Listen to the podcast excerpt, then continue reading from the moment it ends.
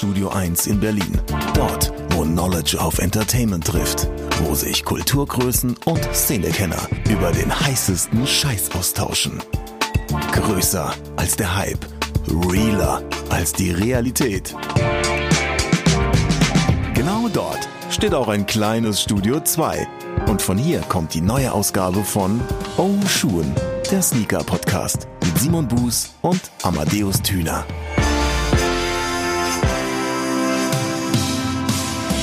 Hast du die Michael Jordan Doku gesehen? Sie ist seit gefühlt zwei Minuten online. Hast du sie gesehen? Simon, hast du die Michael Jordan Doku gesehen? Hä? Hä? Hast du gesehen? Nee, aber ich freue mich drauf, sie heute Abend zu gucken noch. Boah, ich habe so Bock. Also die ersten zwei Episoden. Ich habe so Bock, ne? Ohne Scheiß. Ich habe mich so drauf gefreut, seitdem äh, klar war, dass das kommen wird. Der hat ja seit 97, 98 hat er ja gesagt, so, nee, ihr dürft das noch nicht rausbringen. Ich will mir da noch einen speziellen Moment Ja. zu überlegen oder dann, wenn es mir den Kram passt. Und jetzt so 20 Jahre später sagt der gute Michael Jordan. Ja, jetzt. 23 Jahre später, mein Herz, denk doch mal nach. Ja, ich sag doch gut 20. Jetzt kommt das endlich raus. Ey, ich hab so Bock. Der Teaser war schon stark. Ja, ähm, ich fand das heute, kleiner Fun Fact am Rande, ganz witzig. Äh, unser Social Media Team bei Snipes hat gefragt, ob wir da nicht mal was zu posten wollen. Und dann habe ich meine Kollegen angeguckt, alle 25 und jünger. Ähm, und habe gedacht so, okay, denen jetzt alles zu erklären, was da so 97, 98 alles passiert ist und was man, nee, komm, ich erinnere mich selbst noch ganz gut dran. Ich habe jede Nacht allein bei den Playoffs äh, vorm Fernseher gelegen und mir die Spiele angeguckt. Ich schreibe da aus meiner Erinnerung raus halt schnell irgendwie so zwei Zeilen als Caption. Geht, geht alles viel schneller. Ja, siehst du, wenn der Papa mal ran muss, ne? Wenn der Papa noch mal selber ran muss, ne? War schön. Sehr schön. Ja, und damit herzlich willkommen in der 54. Episode von Ushun, dem Sneaker-Podcast. 54. Auch die Nummer von Horace Grant. Oh, welch wunderbare Überleitung zur Last Dance-Doku. Stark. Horace Grant Ja. fand ich ja damals extrem gut, weil er immer mit einer Brille gespielt hat. Und da ich Ja. damals noch Brillenträger war, habe ich mich da sehr mit verbunden gefühlt. Und außerdem ist Horace Grant ja irgendwann mal bei den Orlando Magic gelandet. Und da das damals mein Lieblingsteam war, ähm, hatte der doppelten Stein im Brett. Ja, äh, den, also diesen Brillenträger-Bonus-Aspekt habe ich so eigentlich nie gesehen, aber könnte natürlich auch marketingstrategisch äh, so ein Move der NBA gewesen sein. So, hey, es werden immer mehr Brillenträger im Land, lass uns da mal was machen. Horace, ich piek's dir schnell ins Auge, dann darf uns eine Brille tragen. Wahrscheinlich war das genau der Grund auch. Ganz, ja, deshalb ja dann Larry Johnson irgendwann, Zahnlücke, auch da so, äh, hey Larry, äh, immer mehr, egal. Also führt zu weit. Hallo und herzlich willkommen in der 54. Episode jetzt endlich mal. Amadeus, Ah, geht's schön. dir gut, mein Lieber? Ja, ich kann nicht klagen. Und äh, wie geht's Sehr dir schön. so an diesem Ach, sonnigen Mensch. Tag? Ich kann auch nicht meckern. Ich kann auch nicht meckern. Was macht, Alles die, gut. was macht die Quarantäne? Ach, immer noch keine richtige Quarantäne, muss ich ehrlich sagen. Das ist bei mir ja nicht so angekommen. Und bei dir? Unverändert. Ich bin in Woche 6, sitze zu Hause, trage eine äh, frisch gewaschene Jogginghose, habe fast alle meine Jeans gegen Jogginghosen, kurz, lang und, äh, und mittellang hätte ich fast gesagt, aber nur wenn ich sie hochkremple, ausgetauscht. Trage trotzdem jeden Tag einen Sneaker am Fuß, einfach um äh, die Normalität aufrechtzuerhalten. Außerdem poste ich's und außerdem finde ich's schön. Und deswegen wandert da so ungefähr für fünf Minuten so ein Schuh an den Fuß. Manchmal gehe ich mit dem noch auf den Balkon oder manchmal bringe ich Müll nach unten. Und in den seltensten Fällen gehe ich aus dem Haus drei Häuser weiter und hole mir einen Burger. Aber das ist jetzt schon seit über zwei Wochen nicht mehr passiert. Und ähm, von daher war ich auch schon lange nicht mehr draußen. Klingt irgendwie auch ein bisschen nach einem Schwangerschaftstagebuch, oder? Weiß ich nicht. Ich war noch nie schwanger, Woche von sechs. daher. Wollen wir mal über, über das sprechen, was wir heute am Fuß hatten? Ich hatte Sehr nämlich ja, wie gerne. gesagt, auch was am Fuß und du hast das Haus verlassen. Also bitte, ich überlasse es dir. Was hattest du heute Ich am Fuß, das- Simon? Vielen Dank. Ich habe das äh, Haus verlassen mit äh, einem Schuh, den ich letzte Woche äh, zugeschickt bekommen habe von Genesis Footwear. Der Solely Off-White. Äh, ist Ah, so ein, sehr schön. Ja, so ein Simon-Schuh, würde ich mal sagen. Ne? So, so irgendwo von der Silhouette zwischen Cord-Silhouette und wegen mir Vans Oldschool angesiedelt. Äh, vom, vom Shape her auf jeden Fall. Sehr clean gehalten, wie der Name schon sagt, in Off-White Farbtönen und das, was ich ganz stark finde, ist, der Schuh ist made in Asia produziert, aber dennoch sehr nachhaltig. Also Fabrik besonders ausgewählt, Materialien, recycelte Gummimaterialien, Bananenleder, ich sag euch das, Kork als Innensohle, also verschiedene, verschiedene Naturmaterialien und recycelte Materialien, um das so ein bisschen so, ein, so einen bewussten Schuh zu machen.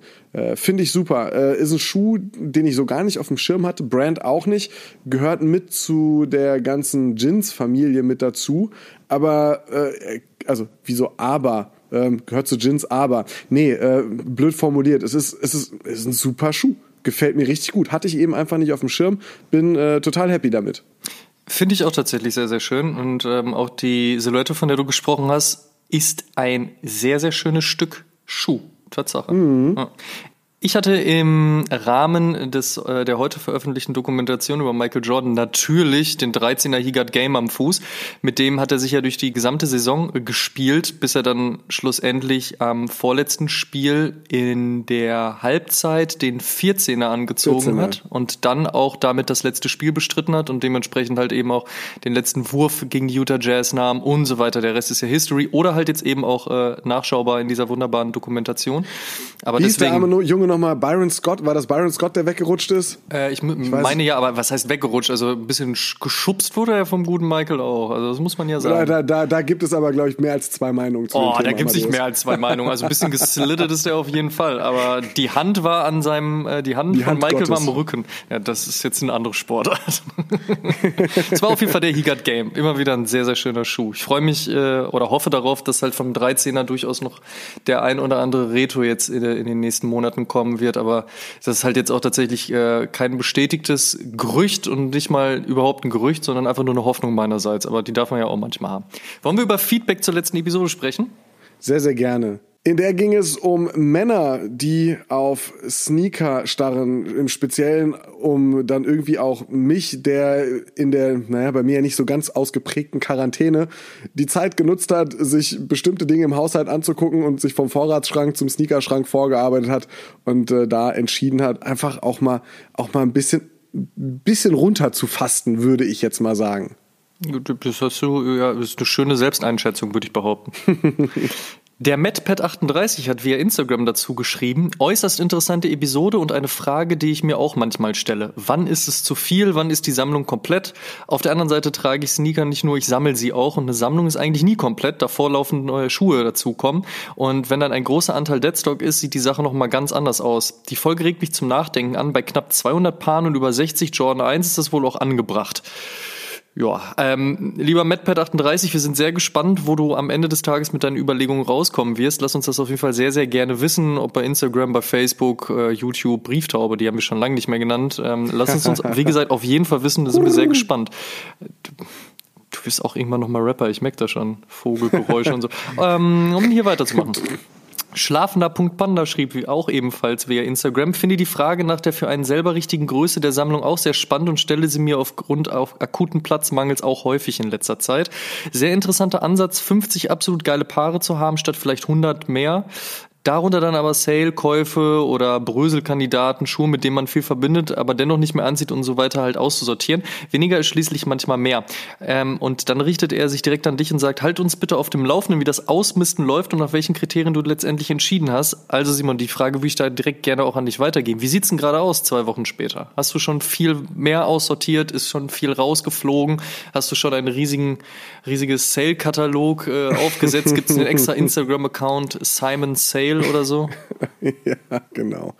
Äh, ich muss äh, ganz ehrlich da ansetzen, ich finde es krass, wie viele Leute äh, sich dazu gemeldet haben zu diesem Thema. Nicht nur auf unseren Oshun-Accounts. Mir sind auch, keine Ahnung, 10, 15 Leute bei Insta in die DMs geslidet. Natürlich ein paar Leute, die mal vorsichtig anfragen wollten, ob ich bestimmte Schuhe hätte, die dann irgendwie zum Verkauf stünden. Sie wären da sehr interessiert.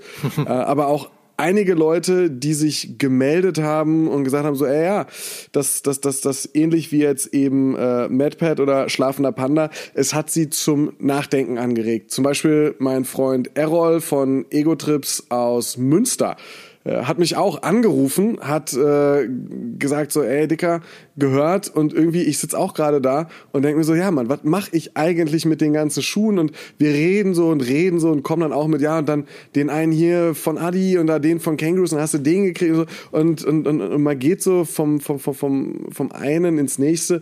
Das war sehr, sehr schön. Äh, Shoutout an dich, mein lieber Errol, der, und das muss man sagen, äh, in diesem Gespräch auch noch eine witzige Geschichte erzählt hat. Er hört uns, ähm, also unseren Podcast auch und immer wenn er dann zuhört und wir sagen irgendwas, beispielsweise etwas, wo wir uns nicht so 100% sicher sind. Und dann sagen wir so, ja Mensch, damals als Michael Jordan, das war doch 95. Und dann sagst du, nee Simon, ich glaube 96, aber ist ja auch, und in diesem Moment setzt Erol gerne einfach an, sagt so, nein Jungs, ihr seid dumm, 98, das war 98. Also schreit er über durch die Wohnung oder was? Er spricht mit dem Podcast einfach mit. Also es ist für ihn, als würde er dieses Gespräch so ein bisschen auch mitführen, als wäre er hier. Aber so häufig passiert das, das doch jetzt ich, nicht. Ich bitte dich. Dass wir daneben liegen? Ja, also hallo. Ja, würde ich jetzt auch ganz klar sagen, niemals. Vor allem so, niemals. Danke, Errol. Nächstes Mal bitte einfach mitschreiben und uns durchschicken. Ich finde das einfach wunderschön, wenn man, äh, wenn man hört, dass Leute sich das anhören und äh, sie sogar das Gefühl haben, mitten im Gespräch mit dabei zu sein. Das gefällt mir richtig gut. Shoutout äh, an dich, Errol, an dieser Stelle. Mit dem habe ich also auch über diese Ausmisten-Nummer gesprochen, genauso wie mit einem äh, mit einem Arbeitskollegen heute Mittag erst und alle gesagt so, ja Mensch, man könnte zwei, drei, vierhundert Paare haben, aber wenn man so ein bisschen runterfastet, dann wird's erst wieder richtig spannend, wenn man, wenn man eben ähm, eher nur noch so viel Heat da stehen hat und sich gar nicht weiß, wie man sich jetzt morgen oder was man sich morgens an den Fuß schnallen soll. Und äh, ja, wie Sum 41 1 sangen, All Killer, No Filler.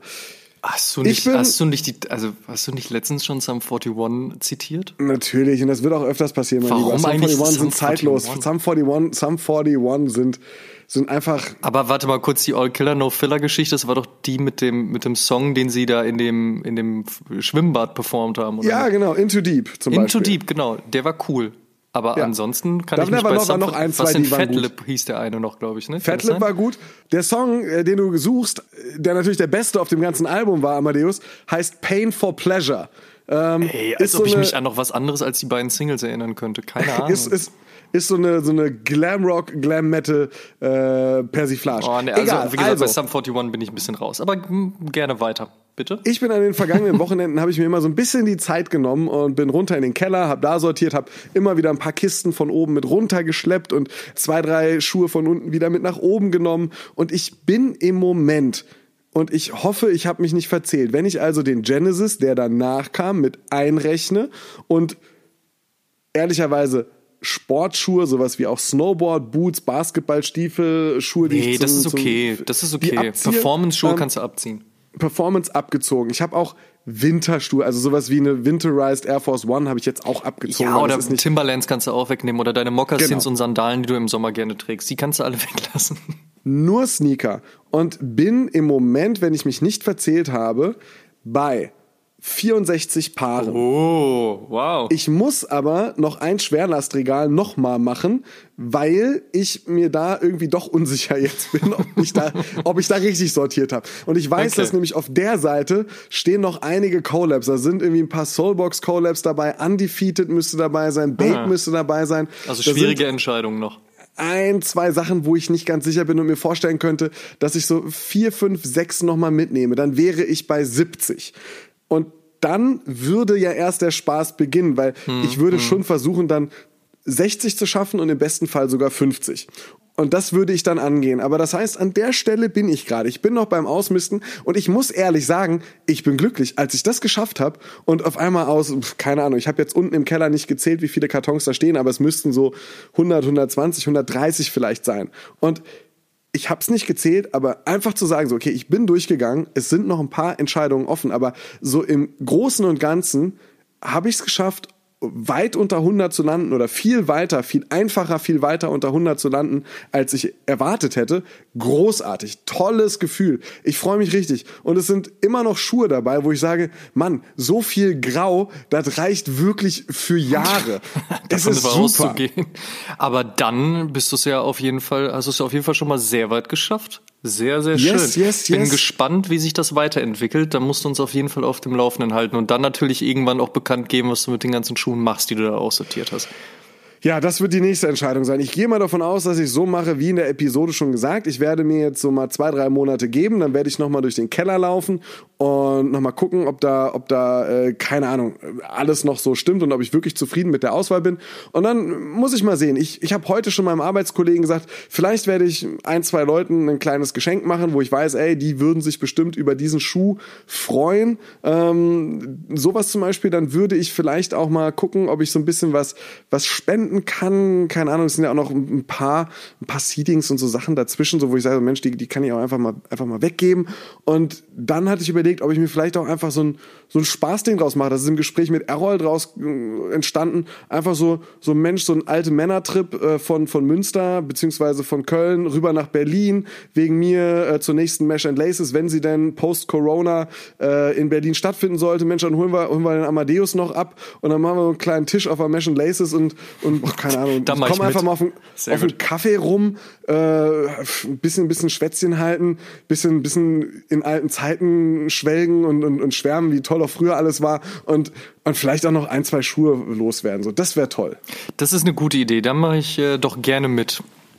Ja, ne? So, haben wir das auch erledigt. Sehr schön. Und nach diesem kleinen Exkurs, was deine Sammelleidenschaft bzw. dein Aussortieren anbelangt, gehen wir jetzt direkt in das Thema und zwar den vierten Teil unseres großen Oshun Podcast Q&As. Wir machen das ja in Regelmäßigkeit, weil wir einfach gemerkt haben, dass es für euch super spannend ist, wenn wir die ein oder andere Frage beantworten, die euch auf der Seele brennt. Und gleichzeitig finden wir es natürlich auch super, einfach so eine Episode zu haben, wo wir ganz, ganz viele verschiedene Themen behandeln können, die natürlich alle im Sneaker- und Streetwear-Kosmos stattfinden. Und äh, von daher machen wir in einer gewissen Regelmäßigkeit halt eben diese Q&As. Und an dieser Stelle vielen lieben Dank für all eure Einsendungen. Also seid uns nicht böse, wenn wir nicht alle Fragen beantworten können. Das waren einfach echt zu viele. Und einige tatsächlich haben wir auch schon in den letzten Q&A-Episoden beantwortet. Also da vielleicht noch mal reinhören, falls eure Frage jetzt in diesem Falle nicht stattgefunden hat.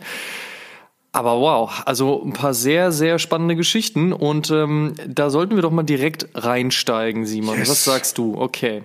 Also, Hinzi84 fragt, was war das meiste, was wir bisher für einen Sneaker hingelegt haben und wo wäre unsere Schmerzgrenze? Jetzt muss ich mal überlegen. Hm, Ja, ich wüsste es, du auch? Mhm, bitte, sag.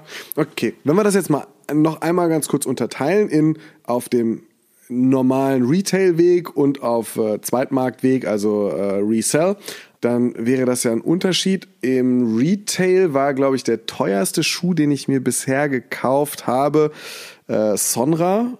Müsste Sonra gewesen sein. Ich weiß, dass ich so in der Preisklasse läuft ja auch Kangaroos Made in Germany und ich überlege gerade die ganze Zeit, ob ich noch irgendwas in der in dem Hast Bereich hatte. vielleicht mal ein sind so- Händler-Scheme gekauft oder so?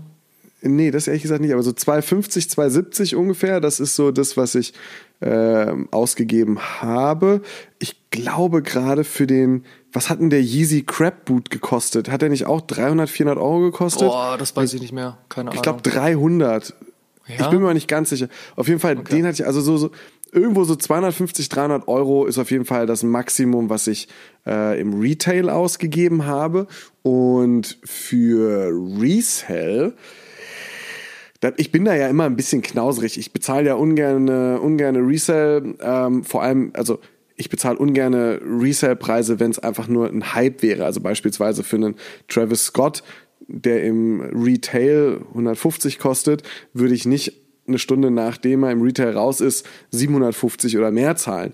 Ähm, bei bestimmten anderen Modellen sage ich halt so, Mensch, 100 Euro mehr, als er damals gekostet hat, vielleicht auch 200, 300, 400 Euro mehr, wäre durchaus möglich, aber es muss andere Gründe haben, außer Hype und ich habe schnell alle Bots losgejagt. Aber wahrscheinlich für sowas wie einen Lance Mountain, dem ich ja schon sehr, sehr lange hinterher hechel, wäre ich bestimmt auch bereit, weiß ich, 400, 500 Euro auf den Tisch zu legen. Das könnte ich mir schon vorstellen. Okay. Und du? Also, wenn wir über deine Unterteilung gehen, dann wäre das Retail tatsächlich wohl auch ein Sonra bei mir. Und beim Resell, ich habe mal 750 Euro für uh. den Tiffany und den Slam City mhm. zusammen bezahlt, was also wiederum, wenn man es durch zwei teilt, nicht mehr ganz so viel ist und vor allen Dingen, wenn man ja. sich die heutigen Preise anschaut, wobei eigentlich auch schon die damaligen Preise, also 750 für einen Tiffany und einen Slam City SB, also das ist äh, ja eigentlich schon fast Retail und ähm, Einzelschuh, aber war der Patapara Corduroy MX1, den habe ich für 500 Euro gekauft. Der war nearly deadstock, der war vielleicht zwei oder dreimal getragen. Der kam von einem ähm, guten Bekannten von mir, Shoutout an DJ Maxi, seines Zeichens äh, Tour-DJ von Dendemann. Der war so nett und freundlich und hat mir das Ding überlassen, weil er einfach nichts mehr damit anzufangen wusste. Und hm. deswegen habe ich den mal mit in meine Sammlung ähm, eingenommen. Das war auf jeden nice. Fall sehr, sehr nice, weil da fand ich die 500 auf jeden Fall auch durchaus fair und äh, wir waren beide glücklich darüber und das ist, glaube ich, das Wichtigste bei solchen Deals. Ähm, meine Schmerzgrenze ist schwierig zu definieren, ehrlich gesagt. Also wenn ich hier keine Ahnung, 100.000 Euro liegen hätte, die mir nicht wehtun, dass ich 100.000 Euro ausgebe, dann würde ich vielleicht auch 100.000 Euro für einen Schuh ausgeben. Äh, da hier aber keine 100.000 Euro liegen, ähm, ist es durchaus äh, etwas, was schmerzhaft wäre. Und ähm, von daher, weiß ich nicht, ich habe jetzt gerade eh nicht unbedingt die Lust, halt äh, ganz hohe Summen für Schuhe auszugeben, weil viele der Schuhe, die ich gerne hätte, aktuell so absurd viel kosten, dass ich das nicht so ganz einsehe. Aber eben auch aus dem Grund, weil mir die Kohle halt auch wehtun würde. Ne? Also von daher, ich kann das schlecht definieren. Wenn da jetzt halt ein Schuh äh, 1000 Euro kostet, Jetzt gerade hätte ich keine Lust, 1000 Euro dafür auszugeben. Frag mich in zwei Monaten nochmal, vielleicht habe ich dann Bock, 1000 Euro dafür auszugeben. Oder diese 1000 Euro tun mir, wie gesagt, dann auch nicht so weh. Also das ist halt so das Ding. Deswegen, ich setze mir da keine Grenze. Und man weiß ja auch nie so, was kommt. Also ich hätte jetzt vorher auch nicht gesagt, oh cool, mal 500 Euro für ein Pata Corduroy ausgeben, aber wenn das Angebot da ist und das mit dem Schuh passt, dann denkt man vielleicht da trotzdem zwei, drei Minuten drüber nach, aber dann kann das durchaus mal passieren. Also von daher, ich setze mir da keine Grenze. Gehe ich mit, gehe ich mit, also zumindest ähm, was den Punkt betrifft, also wenn, wenn du, keine Ahnung, wenn du das Geld gerade hast, es dir nicht irgendwie weh tut äh, und es wären jetzt beispielsweise bei mir für einen, für, keine Ahnung, für den schwarzen und den weißen Lance Mountain und irgendjemand würde mir sagen, ja, kriegst du für 800 oder was auch immer, so, ne, das, äh, kann sein, dass ich dann auf einmal so viel Geld auf den Tisch legen würde, aber wie gesagt, jetzt einfach mal ausgehend davon, dass ich nicht gerade vor dem äh, Einzellands Mountain stehe und jetzt irgendwo sagen kann, so Mensch, oh, 500 müsste schon reichen. Aber vielleicht gibt es halt irgendwann diesen einen Schuh und dann bricht man mit seinen, mit seinen Regeln. Deshalb, ja, würde ich sagen, wie bei dir, lieber dann lieber keine Regeln als Regeln brechen. ähm. Das ist richtig. Schön zusammengefasst hast du das. Schön zusammengefasst. Kommen wir zur nächsten Frage. Vogue. Vogue. M-W-O-G-H fragt, welchen Sneaker findet ihr richtig gut, aber würdet ihn nicht tragen, weil er nicht zu eurem Stil passt?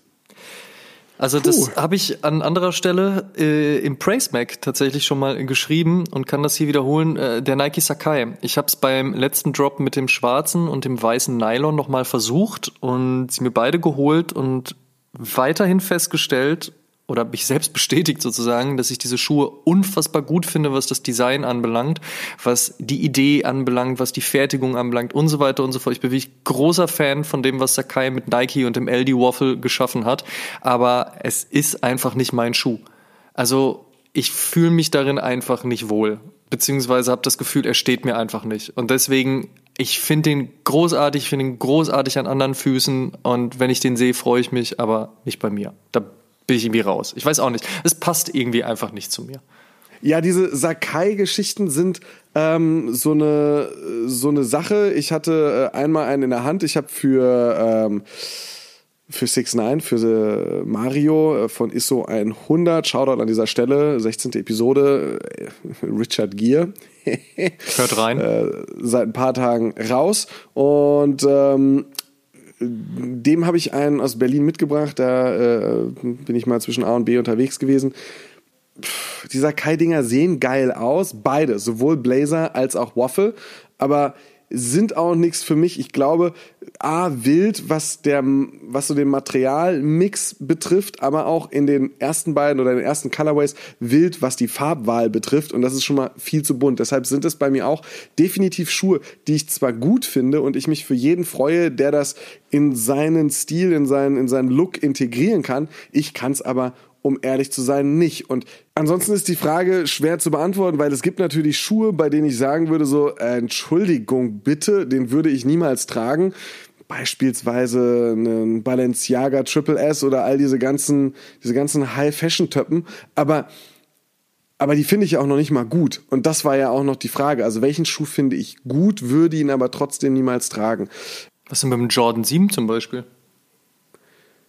Ja, das ist, das ist das, wo ich, wo ich gerade hingehen wollte. So, es sind so diverse Jordans, bei denen ich sage, ich finde sie zwar gut, aber ich könnte sie niemals tragen. Beispielsweise Jordan 2, 3, 4 und 5 sind irgendwie sehr bullig, sind sehr viel Schuh für einen, für einen drahtigen Mann wie mich. das ist halt, ich Halten wir fest, halt Simon bezeichnet sich selbst als drahtig und als Mann. Okay. Na gut, okay. Dann, ich finde halt einfach, ich finde halt einfach, ja, der kam unerwartet. Ja. Äh, es ist halt, es ist halt so ein bisschen, ähm, sie sind halt sehr, sehr wuchtige Schuhe. Fällt mir halt schwer. Jordan 6, 7 liebe ich. Ähm, 6er Jordan ist auch nicht weniger wuchtig zwangsläufig als jetzt irgendwie äh, 3, 4, 5, aber ähm, geht noch eher, weil der Shape so sich ein bisschen ändert. Ähm, es gibt aber auch einen Jordan 3, 12, 13, fällt mir auch wieder schwer, 11, auch sehr wuchtig. Das sind so Schuhe, die, die, die passen halt einfach nicht in meinen Look. Die trage ich aber zumindest dann und wann mal. Ne? Aber welche Schuhe finde ich gut, würde sie aber gar nicht tragen. Es ist schwer. Es ist schwer. Ich bleibe deshalb auch bei Sakai. Ich finde sie gut, aber, aber nee. Aber es ist nicht so deins. Nee. Gut, dann sind wir uns da einig. Kommen wir zu der Frage von Top. Punkt, Punkt 04. Verzeihung, wenn ich hier die Handles vielleicht eventuell nicht richtig vorlese, also so ähnlich wie das bei dir eben passiert ist, Simon mit Moonwalk. Mhm. Ähm, seht uns das bitte nach. Wir geben unser Bestes. Findet ihr den Hype um die Dunk-Silhouette berechtigt und oder ist es euch zu viel? Da möchte ich direkt darauf antworten und sagen, ich finde den Hype um die Dunk-Silhouette sehr berechtigt, denn der Dunk ist einfach ein großartiger Schuh, der seine Berechtigung im Basketball wie im Skateboarding und im Lifestyle hat und dementsprechend auch einen Hype verdient hat dass der Hype so extrem groß ist, das haben wir uns ja 2000 Ende, äh, Anfang 2018 schon ein wenig denken können, äh, dass jetzt auch so normale Dank-Silhouetten abseits von Nike SB durch die Decke gehen. Das finde ich nicht verwunderlich, aber durchaus respektabel. Ähm, nichtsdestotrotz ist es einfach ein großartiger Schuh. Von daher finde ich das super, dass ganz viele Leute den ganz, ganz toll finden, wenn jetzt nicht jeder damit rumrennt. Aber ich meine, dafür rennt in Anführungsstrichen auch jeder noch mit dem Air Force One oder einem Jordan 1 rum mhm. und einem Yeezy Boost oder einem Adidas Superstar oder was weiß ich. Also von daher gibt's ja doch auch viele mannigfaltige Möglichkeiten. Ähm, ich mag's. Ich find's schön. Ich freue mich sehr auf den Ben Jerry's SB-Dank, der kommt. Ich fände auch nicht schlecht, wenn die Undefeated äh, oder wenn Undefeated mal wieder ein paar Danks machen würden und äh, mal irgendwie die Air Max 90 Silhouette in Ruhe lassen, weil das war aus meiner Sicht irgendwie nichts. Aber das wird schön. Ähm, kleine Randnotiz auch.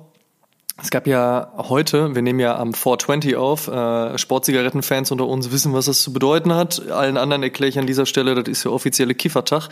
Äh, das hat was mit dem Code des äh, 24 zu tun und äh, USA und so weiter und so fort. Nichtsdestotrotz ein tolles Datum, an dem Nike SB immer sehr, sehr gerne genau dieser Thematik frönt und äh, sehr viele spannende Schuhe rausbringt in der Vergangenheit.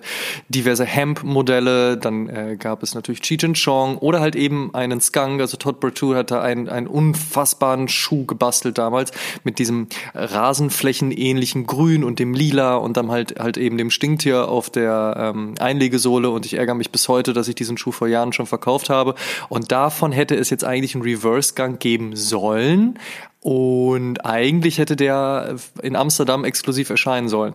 Jetzt wird es anscheinend ein Friends and Family Ding und nur in den USA kommen. Allerdings ist das auch noch nicht zum jetzigen Zeitpunkt zumindest ganz klar. Also von daher, das wird eine spannende Geschichte. Ich habe äh, die Tage mit Martin von Bonkers gesprochen. Wir sind ähm, beide der Meinung, dass dieser Schuh unbedingt ran muss und sind uns darüber im Klaren, dass es jetzt noch schwieriger wird, da er, wie gesagt, nicht mal einen europäischen Release kriegen wird. Ähm, was die hustende Erdbeere anbelangt, die wiederum ja der andere 420 Release gewesen wäre, die wurde verschoben, weil Nike gesagt hat, naja, es ist Coronavirus-Zeit und wir wollen jetzt keinen Schuh rausbringen mit einer hustenden Erdbeere. Also hahaha witzig, aber trotzdem hustend, bevor wir uns da irgendwie einen Shitstorm einhandeln, lassen wir das mal sein und haben das ganze Ding jetzt erstmal nach hinten geschoben. Der Schuh ist wohl aber schon überall dort, wo er sein soll, damit er ausgeliefert werden kann. Ähm, es wird aber noch ein bisschen gewartet. Also von daher, da müssen wir noch ein bisschen die Füße stillhalten. Und ähm, man merkt es ja gerade auch an vielen anderen Releases. Ne? Also äh, der eine Shop kriegt den Schuh schon, der andere wartet noch irgendwie zwei Wochen, dann gibt's hier ein Raffle, der andere sagt einfach ist online. General Releases werden plötzlich irgendwie auch wie, wie ähm, äh, Quick Strikes behandelt und so weiter. Da müssen wir auf jeden Fall in den nächsten Wochen und Monaten durchaus noch ein bisschen mit der ganzen Thematik arbeiten. Ich habe sehr weit ausgeholt, fällt mir gerade auf, aber so viel zum Thema SB-Dank äh, und so viel zum Thema Dank und äh, ich find's gut, ich freue mich. Und, und, wenn irgendeiner diesen diesen äh, Reverse-Skunk in die Finger kriegen sollte, meldet euch. Wie gesagt, ich habe keine Obergrenze meines ausgebenden Geldes festgelegt. Ne? Also von daher äh, sagt mir da gerne Bescheid. US 10, danke. Um mal ganz kurz bei Happy 420 zu bleiben, an dieser Stelle ein Shoutout an Lars Trucks, denn passend zum Thema Skunk hat dieser wunderbare Customizer aus Berlin einen 1er Jordan im Skunk Colorway mit dem Material, aber in der Travis Scott 1er Jordan High Konfiguration, also mit Reverse Swoosh und allem drum und dran, gehandcraftet, der unfucking fassbar schön aussieht. Und damit kommen wir auch zur Frage von Ella und Ben oder L and Ben, man weiß das nicht genau er oder sie oder beide fragen, habt ihr euch schon an Customs probiert? Beziehungsweise was haltet ihr von Custom Sneakern? Und äh, ja, da kann man eigentlich nur eine Geschichte jetzt richtigerweise erwähnen und ah, zitieren, denn nein. Amadeus und meine Beziehung begann, oh, äh, als wir für Turnschuh TV versucht haben, ein paar Sneaker zu customizen. Können wir das Video, können wir das Video direkt an dieser Stelle nochmal rausnehmen auch? Kannst du es bei YouTube eben löschen? Ja, das werde ich machen. Wir ja, okay, haben äh, an, diesem, an diesem wunderbaren Nachmittag äh, uns, uns kennen und lieben gelernt, äh, haben auch in der Zwischenzeit alle wichtigen Dinge zum Nike Dank gesagt, falls jetzt irgendjemand noch wissen wollte, was meine Meinung zum Dank ist. Ich stimme Amadeus da natürlich zu 100% zu. Also, kommen wir zu den Customs. Ja, Amadeus und ich haben uns schon an Customs probiert. Ja, dieses Video ist noch im Internet. Können wir das ich sage trotzdem ganz bewusst noch, löschen? noch ja, danke. weil wir, wir werden uns da kümmern. Es gab zwei Teile Amadeus, oder? Hatten wir nur einen gemacht. Boah, das weiß ich, hatte ich irgendwie mehr. in Erinnerung, als hätten wir zwei. Auf jeden Fall haben wir es, zwei Schuhe sich, angemalt. Aber es hat sich so angefühlt, als wären es zwei Teile gewesen. Oh Gott. Und wir haben halt mit dem, mit dem fiesen Aceton halt stundenlang in diesem unbelüfteten Raum gestanden. Boah. ey, ich habe so geschwitzt dann, ey. Das war so warm und ich war danach auf jeden Fall ein paar Stündchen high. Ich bin danach, glaube ich, wieder ins Büro gefahren, wenn ich mich nicht täusche, haben wir das in der Mittagspause gemacht, kann das sein? Egal, auf jeden, auf jeden Fall, Fall war das, das Arbeiten ja. Äh, fiel mir danach sehr, sehr leicht, muss ich zugeben. Das fiel mir sehr ja. leicht. Das war äh, ein, ein grandioser Nachmittag. Ähm, um das mal zu sagen, also ich habe jetzt Last Trucks schon erwähnt. Ähm, ich finde Customs und äh, Custom Sneaker großartig, wenn sie von Leuten wie Lars Trucks gemacht werden, der tatsächlich gelernter Schuhmacher ist, also der sowohl das Handwerkszeug kennt als auch die richtigen Werkzeuge hat. Und das finde ich ehrlich gesagt toll, wenn dann jemand die Fähigkeit dazu hat, auf einem Leisten, beispielsweise einen Jordan 1, nochmal neu aufzusetzen oder einen Air Max und zu sagen, hey, ich habe hier die Teile, ich habe das Material, komm, lass mal ein bisschen, lass mal ein bisschen austoben. Das finde ich cool. So diese Custom-Nummer, die Amadeus und ich gemacht haben, muss man ehrlich sagen, äh, das ist so, ist so, so ein Einsteiger-Level mit so ein bisschen Farben zu spielen, vielleicht mit Materialien, irgendwie ein bisschen was zu basteln. Ich habe das auch mal auf einem 1er Jordan, auf einem 1er Jordan mit versucht vor Jahren mal äh, so ein bisschen dran rumzubasteln. Ja, das, das macht, das macht Spaß aber es ist auf jeden Fall eher so eine Individualisierung eines Schuhs und das ist auf jeden Fall alles schon da gewesen. Gab es übrigens ein paar Episoden, bevor Amadeus und ich äh, da aktiv geworden sind, äh, auch schon mit dem guten Rockstar, mit äh, Max Nachtsheim, äh, der damals schon unfassbar witzig war. Ich hab's geliebt und er ist nach dem Echo verkatert in die Springer Tiefgarage gekommen und wir haben einfach so ein bisschen Pubertät nachgespielt und äh, unter anderem auch Schuhe angemalt. Und das ist, das ist ein sehr witziges Video geworden. Das ist ein tolles Video. Ich, ich lieb's. Und ähm, Shoutout an dieser Stelle auch an dich, Max. Ähm, aber ja, äh, Customs, also ja, schon probiert und Customs gut, wenn von Profis gemacht. Ich habe das 2005 meine ich, im Sneaker Freaker Buch die Zusammenstellung der einzelnen Magazinteile. Wer sich da weiter darüber informieren möchte, kann sich unter anderem unsere Episode anhören, in der wir über die besten Sneaker-Bücher sprechen. Da habe ich das mal entdeckt und dachte, ey, das ist ja geil. Es gibt Leute, die personalisieren sich ihre Sneaker und arbeiten damit und äh, dann hat man da so ein bisschen ähm, geforscht und Recherche betrieben und das war ja damals alles nicht so einfach, ne, vor 15 Jahren und hat dann irgendwann rausgefunden, woher man sich diese Farben besorgen muss und dass Angelus Leather Paint extrem cool ist und dann hat man das noch in den USA bestellt und dann habe ich mich mit einem Kumpel hingesetzt. Wir hatten uns beide Air Force Ones besorgt, White on White, weil das war der Klassiker und so hat man das damals gemacht und so dachten wir, müssten wir das auch. Und haben uns da hingesetzt mit unseren Handschuhen und Aceton und mit den Pinseln und den Farben und ähm, haben daran gearbeitet und gemacht und getan und äh, ja, 2007 habe ich tatsächlich das erste Mal, wow, fällt mir gerade auf, es hat zwei Jahre gedauert, bis man das in die Tat umgesetzt hat. Aber ja, 2007 habe ich auf jeden Fall Schuhe gecustomized für mich und danach sogar noch ein paar andere gemacht und teilweise sogar Auftragsarbeiten. Und ähm, wie wir das in diesem Video auch so toll besprochen haben, Casper hatte mich tatsächlich damals auch gefragt, ob ich einen machen kann. Er war ja aber noch unbekannt und klein und es hätte ihm wahrscheinlich nicht äh, wehgetan, wenn man ihn mit diesem Schuh gesehen hätte, im Gegensatz zu heute, auf jeden Fall. ähm, ich sag mal so, also es war dieser Anfängerstatus und darüber ist es auch nicht hinausgegangen. Ein paar Panels äh, schön irgendwie in die passende Farbe zu bringen, so das ist halt das eine, aber tatsächlich mit Materialien wirklich zu arbeiten, den Swoosh abzunehmen, neu zu beziehen oder ähnliches zu machen, das ist ganz, ganz anderes Level und auf dem war ich längst nicht und wäre ich auch nie hingekommen. Dafür bin ich handwerklich einfach zu unbegabt. Es hat aber trotzdem einfach damals Spaß gemacht, sich ein bisschen darin auszuprobieren und zu sagen, hey, so ich individualisiere das jetzt ganz und und mach so ein bisschen und versuche kreativ zu sein und mich ein bisschen auszutoben und es dann ein paar anderen Leuten auch tatsächlich gefallen hat, was ich da gemacht habe, hat mich sehr gefreut. Ähm, aber das war halt einfach, im Endeffekt ist es fast nicht der Rede wert. Nur damals gab es auch kein Nike ID, so wie es heute der Fall ist. Also damals gab es meines Wissens nach nur in London Nike ID Studio, zu dem man eine Einladung kriegen musste. Also man musste dazu eingeladen werden, überhaupt dahin zu kommen. Ich glaube, Berlin kam danach ein bisschen später, ähm, aber es war halt äh, nicht für die normalen Sterblichen ähm, so einfach, beziehungsweise so wie heute, dass man einfach auf Nike ID geht, hofft, dass ein paar coole Optionen online sind und man sich dann was zusammenbastelt. Also man musste schon selbst machen. Wie gesagt, damals hat es mich ein bisschen mehr getriggert. Heute freue ich mich, wenn kreative Leute kreative Sachen machen. Wir teilen das ja häufig auch in den Instagram Stories, aber ich selbst bin jetzt nicht mehr so dahinterher, dass ich sage, also weder, dass ich selbst machen muss, das sowieso schon mal gar nicht. Mir reicht's, wenn, wenn ich zwischendurch feststelle, oh shit, da braucht ein alter Schuh mal wieder ein bisschen Liebe und dann holt man die Farben aus dem Keller und pinselt so ein bisschen nach, sodass die wieder gut aussehen. Damit habe ich echt gute Erfahrungen gemacht tatsächlich und ein paar sehr, sehr alte Schuhe wieder auch gerettet. Ähm, aber dass ich mich jetzt da hinsetze und sage, ich bräuchte jetzt auch von irgendjemand anderem ein. Also ich habe tatsächlich in meinem Leben auch vier Nike IDs gemacht, von dem nur einer auch tatsächlich für mich war. Also ich bin mit den General Releases beziehungsweise mit den ganzen anderen Releases eigentlich schon gut beschäftigt und zufrieden. Also von daher seid kreativ, bastelt ein bisschen rum, ähm, macht's nicht wie Simon und ich. Ganz besonders das. Der letzte Satz ist das Wichtigste. Äh, macht es nicht wie wir.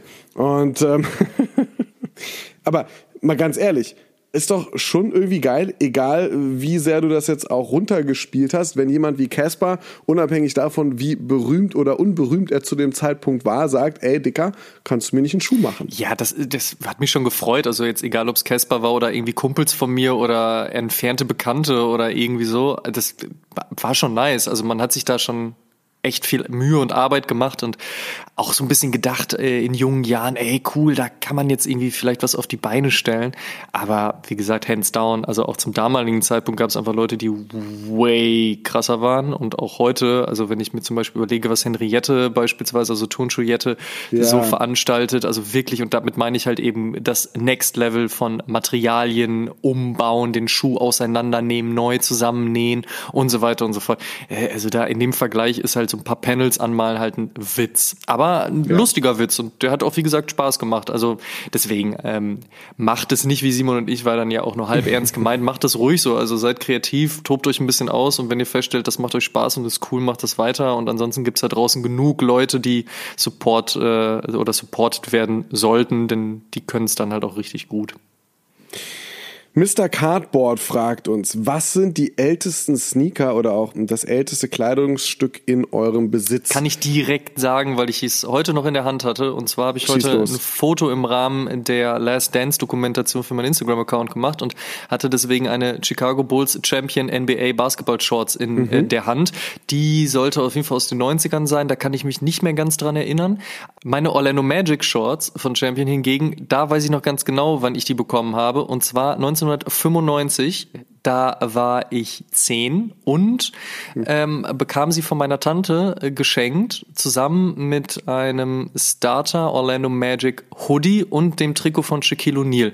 Und das habe ich halt immer noch. Und äh, das freut mich bis heute. Und die Shorts, auch wenn sie ein bisschen eng ist, muss man zugeben. so für, äh, für den Hausgebrauch und äh, zu Hause abhängen funktioniert es immer noch sehr, sehr gut. Und naja, wie gesagt, die ist von 1995, sieht gefühlt aus wie neu und ähm, äh, spricht auf jeden Fall für die Qualität der damaligen Zeit. Und äh, da es hängt sehr, sehr viel Nostalgie dran, dass ich irgendwo noch ein Borussia Dortmund-Trikot von der Saison 96, 97 im Keller rumfliegen habe, mit so diversen Unterschriften und ähm, einen Terminator Low von vor, weiß ich auch nicht mehr genau, ich glaube 2005 oder 2006. Darüber müssen wir jetzt nicht unbedingt sprechen, aber wie gesagt, das, das, äh, die beiden Shorts aus den 90ern so sollten mit das älteste sein. Wobei ich habe auch noch ein Charlotte Hornets Starter Jacke, die müsste auf jeden Fall auch Mitte oder Ende der 90er sein. Die ist auch mhm. noch da. Also so gerade so diese ganzen Starter-Basketball-Geschichten, ja, da bin ich äh, ganz froh, die noch zu haben und freue mich immer sehr drüber. Wie gesagt, Qualität ist geil, das ist Nostalgiefaktor und es macht immer wieder Spaß, die doch mal anzuziehen. Weil ich zugeben muss, dass ich die Charlotte Hornets Jacke nicht so ganz häufig anziehe, weil die ist unfassbar laut mit dem Türkis und dem Lila. Also das ist Vor allem das Türkis und das Lila sind laut, nicht das Material. Das ist das, äh, das, das, ist das Wichtigste. Das Nylon hört man nicht nee, 10 Kilometer gegen den Wind. Das stimmt, aber du weißt dadurch, dass es auch eine Winterjacke ist, also wenn es jetzt grau ist und eventuell schneit, also dementsprechend grau und weiß und ich laufe mit so einer Jacke dadurch, das ist mit zu viel Aufmerksamkeit tatsächlich. Also man könnte, könnte ja meinen, dass ich auch aufgrund dieses Podcasts und, und Instagram und so weiter ja ganz viel Aufmerksamkeit liebe, aber ich glaube, das ist mir tatsächlich ein bisschen zu viel des Guten. Wie ist es bei dir, Simon? Uh, ich, also ich weiß, dass ich direkt in meinem Kleiderschrank zum Beispiel Jeans habe, die so Richtung 10, 15 Jahre gehen. Ich weiß, dass ich an Kleidungsstücken entweder im Keller oder bei meinen Eltern auf dem Dachboden auch. Ich habe äh, ein Trikot vom VfL Wolfsburg von der Aufstiegsmannschaft 97 mit allen Unterschriften. Aber mit allen Unterschriften, also so selbst gesammelt dann im Stadion oder? Äh, nee, nee, nee, nee, das war von, von, was von meinem Vater. Mein Vater hat mir das mitgebracht, er hatte da Kontakte. Ah, okay. Ah ja, stimmt, der hat in Wolfsburg ja gearbeitet, ne? Ich habe ein Michael Jordan Trikot, Bulls 95. Ah, stark. Das könnte ich gern, könnte ich zu meiner Shorts gebrauchen. Magst du mir das gerne? Ja, es ist rot, es ist Größe S. Ich habe äh, von 1997, ah, okay. nee, von 1996 müsste es sein, 96 oder 97? 96 auch. Äh, Allen Iverson, äh, Georgetown, sein College-Trikot. Oh, stark. Sehr schön. Ich hab, Vor allen Dingen die Georgetown-Sachen sind auch arsch-stylisch. Ja, muss man ja, einfach sagen. Ich habe von 99, glaube ich, noch ein The Terrell Sprewell-Trikot von den New York Knicks. Aber ich glaube, so das älteste Kleidungsstück, was ich haben sollte, ist, äh, wo ich mich definitiv auch dann an das Jahr, als ich es gekauft habe, erinnern kann. Michael Jordan 95, äh, das Bulls Jersey.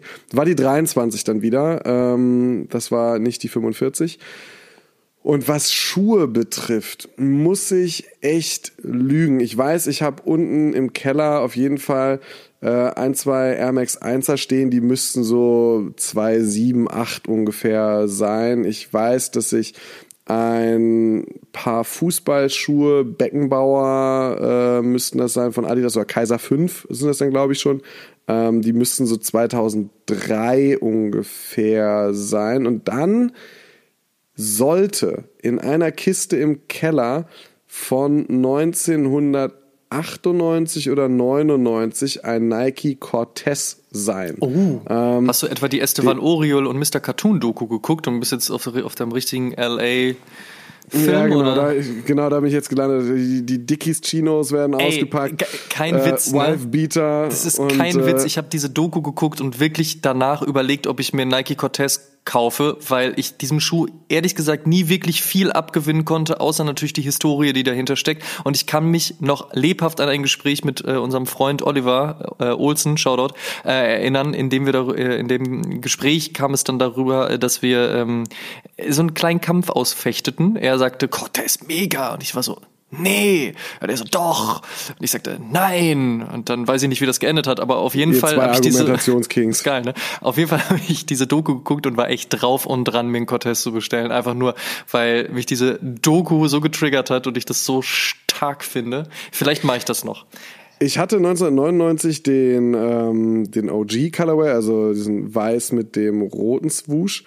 Und ah, schön. Äh, echt schön. Dann hatte ich noch einen beigefarbenen oder so, ja, so, so sandfarbenen Suede mit einem grau-braunen Swoosh und den mit dem Suede und dem grau-braunen Swoosh, den müsste ich noch im Keller stehen haben.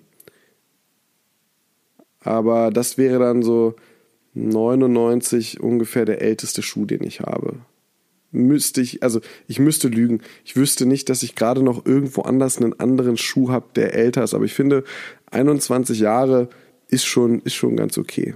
Auf jeden Fall. Kommen wir zur Frage von Swoosh unterstrich Fever. Schuhkarton auf Schuhkarton stapeln oder wie bewahrt ihr eure Sneaker auf? Schuhkarton auf Schuhkarton, das ist es schon. Ja, und dann ein Lagerregal. Ja. Ja, ist bei mir auch. Ja, finde ich probat. Ich finde diese ganzen, diese ganzen Boxen cool, aber auch sehr teuer für das, was sie sind und sie brauchen ja dann auch Platz und in meiner Wohnung habe ich jetzt nicht so Bock drauf, also ich habe jetzt kein Sneakerzimmer, sondern ich müsste es dann in meinem Schlafzimmer auch immer noch aufbauen. Sehe ich nicht und im Keller habe ich halt einfach zwei günstige Schwerlastregale. Was kostet ein Schwerlastregal? 50 Euro, 70 Euro, sowas in dem Dreh und das aufgebaut, reingezogen und da die Kartons reingestellt. Das reicht. Eine Sache, die ich gelernt habe, um das noch dazu zu setzen, ich glaube, es war der Kumpel Deadstock.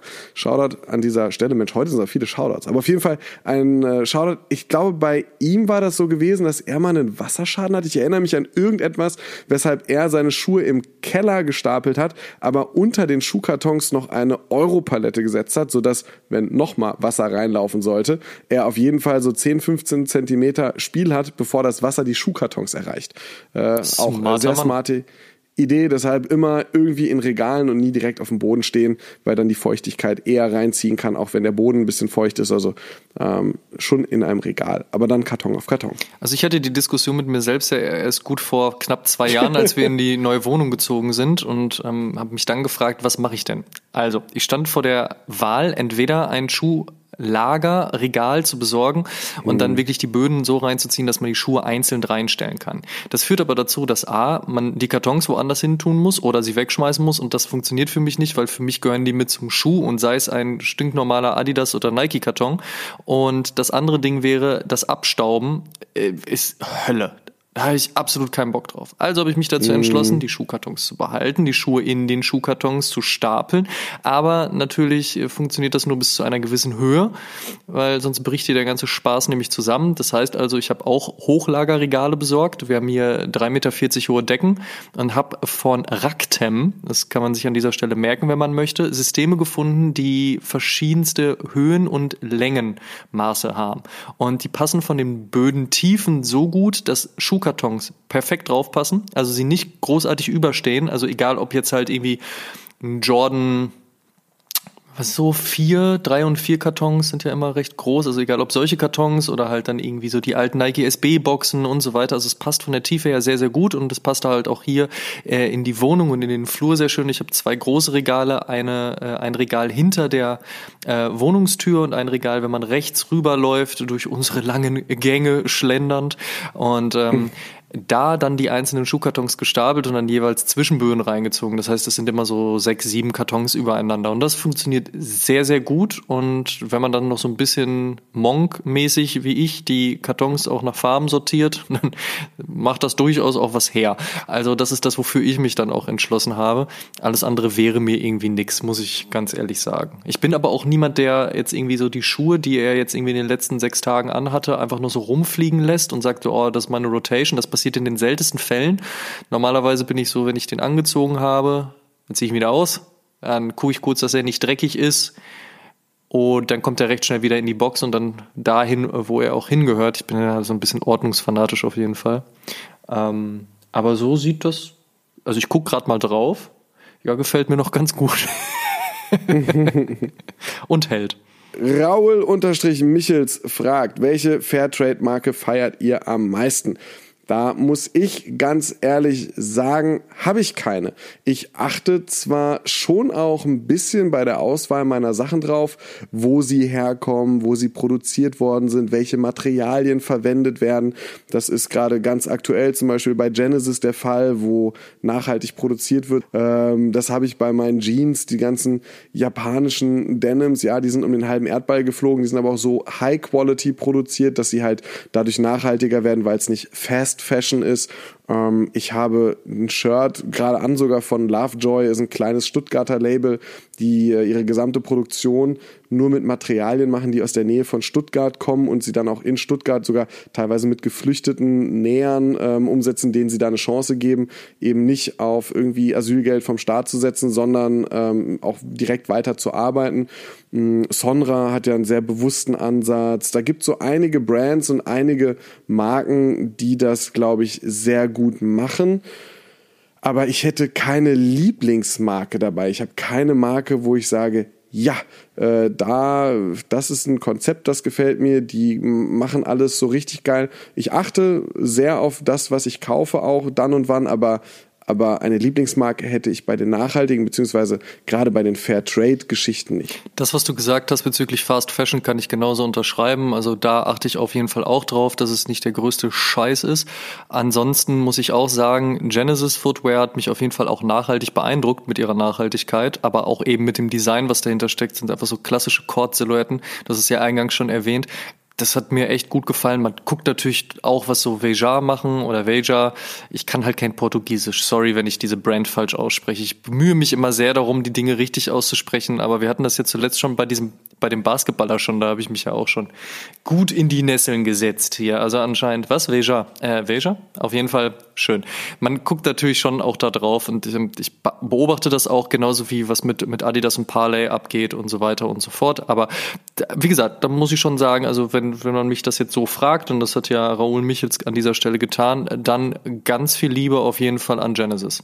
Finde ich sehr, sehr gut. Wenn ihr das nicht kennen sollte, checkt das auf jeden Fall aus. Kann ich an dieser Stelle nur empfehlen.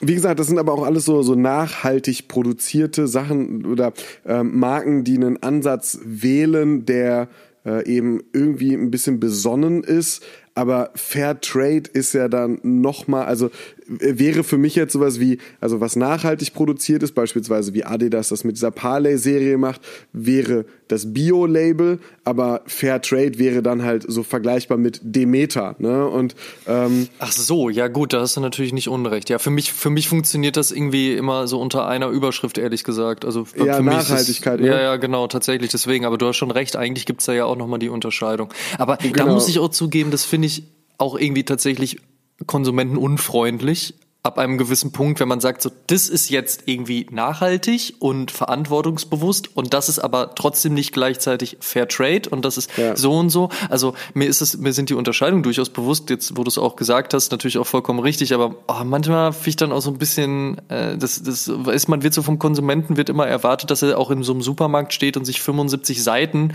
auf einer kleinen Erdbeerverpackung, Erdbeermarmeladenverpackung durchliest. Das ist dann manchmal auch ein bisschen zu viel des Guten, aber ich glaube, darüber streitet man sich generell generell schon seit Jahren, dass man es ein bisschen vereinheitlichen sollte und auch ein bisschen vereinfachen sollte. Aber gut, das nur an dieser Stelle. Aber kommen wir zur nächsten Frage. On September 9 fragt, welchen Sneaker würdet ihr aus der Sammlung des jeweils anderen am liebsten selber haben? Und Jordan da, 1 Lance Mountain Punkt. Wow. Das war, und ich dachte, ich wäre schnell mit meiner Antwort. Was okay, wäre deine Antwort denn? Äh, da bleiben wir tatsächlich bei Jordans. Mir fehlt ja noch der Bretto. Den würde ich dir dann einfach nehmen. Okay. Da können wir tauschen. Was hältst du davon? Aber du hast so kleine Füße, der passt mir gar nicht, oder? Deine Füße, du hast, du hast eine Nummer kleiner. Dann muss ich dich auch nicht dabei enttäuschen, dass ich sagen würde, du sorry, nee, tatsächlich nicht. Aber du bist eine ganze oder eine halbe Nummer kleiner? Ähm, in dem Fall bin ich auf einer US 9. Okay, dann bist du eine ganze. Ja, nee, dann. Äh das das wäre, glaube ich, zu hart für dich. Muss, ja, man, muss man ganz ehrlich sagen. Wobei, ich fände auch den New Balance Berlin nicht schlecht, den du hast. Der triggert ja, mich ja auch, ich auch ein bisschen. ganz gut. Ja, gut, den, aber da weiß, wissen wir ja auch schon, dass du den nicht abgeben wirst. Also von daher nee. Wunschgedanken halt. Letzte Frage. JLN-SMN fragt, denkt ihr, dass eBay aufgrund der 1% Änderung seitens StockX der Geschichte den Rang abläuft? Also, eBay größer StockX jetzt oder StockX weiterhin Marktführer oder wie, wie sehen wir das Ganze? Gute Frage, sehr, sehr gute Frage. Ich glaube, die lässt sich am besten beantworten, wenn man sich die Unternehmen so anguckt. eBay sieht sich nicht als Unternehmen in einer bestimmten Nische, die decken nicht nur Fashion, Sneaker, Ketten und Taschen ab, so wie StockX das macht, also Luxusgüter, sondern eBay ist auch dazu da, um Autos zu kaufen, zu verkaufen, alte AOL, 50 D-Mark äh, Gutschein, CD-ROMs und, und, und. Also alles, was so verrückt ist, findet bei eBay eine Plattform und Sneaker und Streetwear sind dabei nur ein Bestandteil. eBay sagt sich immer wieder, ich glaube ein bis zweimal pro Jahr, wir fokussieren uns jetzt darauf und das sind dann Themen, die gerade angesagt sind. Und so hat sich eBay eben auch 2016 mit dem Sneaker-Spot auf diese ganze Sneaker-Streetwear-Geschichte ein bisschen gestürzt, um sie ein bisschen zu featuren, um sie prominenter zu machen und eBay als eine Plattform darzustellen, wo man sowas auch verkaufen kann. Selbst wenn StockX jetzt etwas macht, wobei man dann sagen würde, oh, jetzt ist eBay aber vielleicht diese Plattform der Wahl, weil sie eine bestimmte Steuer, eine bestimmte Gebühr, eine Fee nicht erheben, die aber die andere Plattform erhebt, hat eBay trotzdem keine Authentifikatoren, die sich sagen so, hey, wir zertifizieren dein Produkt auch als authentisch. eBay wird trotzdem nicht in irgendeiner Form den Service so ändern, so dass jeder sagt so, oh, jetzt muss ich direkt mit dem Verkäufer in Kontakt treten, wirklich? Oh, bei StockX ist es irgendwie angenehmer gewesen, dass ich das einfach zu denen geschickt habe und die sich um den Rest gekümmert haben. Ähm, das heißt einfach so, dass selbst wenn StockX jetzt eine Fee erhebt, die wir alle irgendwie doof finden oder ähm, ähm, ja, diese, diese 1% Änderung jetzt in dem Moment gerade einfügt, dann ist das was, was trotzdem jetzt ja vielleicht sagen wird, okay, bei eBay ist es im Moment günstiger, dafür werden andere Annehmlichkeiten, die StockX bietet, die eBay nicht hat, dort nicht stattfinden und eBay wird die nicht implementieren. eBay wird einen Teufel tun, das zu tun, weil sie, wie gesagt, eben nur eine Plattform für Kauf und Verkauf anbieten und manchmal sich mit Sneakern, das nächste Mal mit Gartenarbeit und das übernächste Mal mit Kaffeemaschinen irgendwie ein bisschen in bestimmten Zielgruppen fokussieren wollen, um denen zu zeigen, hey, auch für euch haben wir das richtige Angebot auf unserer Plattform.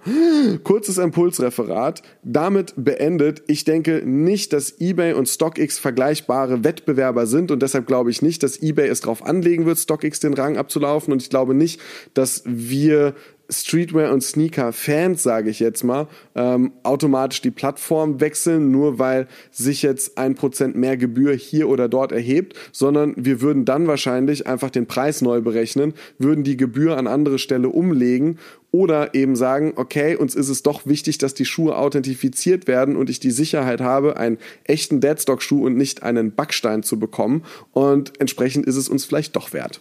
Wow, and that's some university shit. Das äh, hast du sehr schön runterdekliniert. Ja, bleibt mir okay. gar nicht so viel dazu ergänzen, zu ergänzen, ehrlich gesagt. Ähm, wir können aber an dieser Stelle vielleicht schon mal darauf hinweisen, dass wir den guten Derek Morrison, seines Zeichens European Manager von StockX, in der nächsten Episode im Interview oh, ja. haben werden. Und ich denke, das wird auf jeden Fall auch Thema sein, was es genauer zu erläutern gibt. Also, was ist denn da überhaupt los mit der äh, prozentualen Erhöhung und generell und überhaupt und wo will StockX eigentlich hin? Das ist ein Gespräch, auf das ich mich sehr, sehr freue freue. Und äh, das machen wir dann mal in der nächsten Episode. Falls ihr zwischendurch aber Fragen haben solltet, die euch da irgendwie auf dem Herzen brennen, schickt sie gerne rüber. Wir haben zwar den ähm, journalistischen Anspruch, redaktionell zu arbeiten, aber seid gerne Teil unserer kleinen Redaktion oder wie man das ja immer so schön sagt, it's a community thing. Also schickt gerne eure Fragen durch. Ja, auf jeden Fall. Wir sind gespannt auf all euren Input und damit vielen, vielen Dank, dass ihr bei der 54. Episode mit dabei wart. Ihr könnt alle Episoden wie gewohnt kostenlos auf Spotify, auf Apple Podcasts, auf dieser Google Podcasts, YouTube, Podigy und bei ungefähr allen anderen Streaming-Diensten hören. Und äh, wir würden uns sehr freuen, wenn ihr Oshun dort abonniert, wo ihr Podcasts am liebsten hört. Äh, schaut auch mal auf Facebook und Instagram.com slash Oshun Podcast und auch gerne bei unserem Kumpel Buzzy, aka Sneaky Berlin vorbei und interagiert mit uns und der Community. Äh, wir freuen uns äh, auch über fünf Sterne und eine positive Bewertung bei Apple Podcasts. Einen Shoutout würden wir hier gerne auch mit euch teilen. Äh, Henry Stammer schrieb vor ein paar Wochen, toller Podcast für überall. Oh, es ist einer von wenigen gelungenen Podcasts bei Apple, höre ich immer im Gym macht weiter so. Oh Mann, Henry, geht runter wie ich wollte gerade sagen, wie geschnitten Brot, wie Öl. Mensch, Öl ist es. Dafür vielen Dank. Weiterhin einen stabilen Punkt hier. Tut uns eingefallen und supportet den Podcast und erzählt mindestens eine Freund oder einer Freundin, die sich für Sneaker und Streetwear interessiert, von uns. Ja, show some love. Dankeschön. Wir hören uns in der nächsten Episode wieder. Bis dahin, macht es gut. Tschüss. Macht's gut. Ciao, ciao.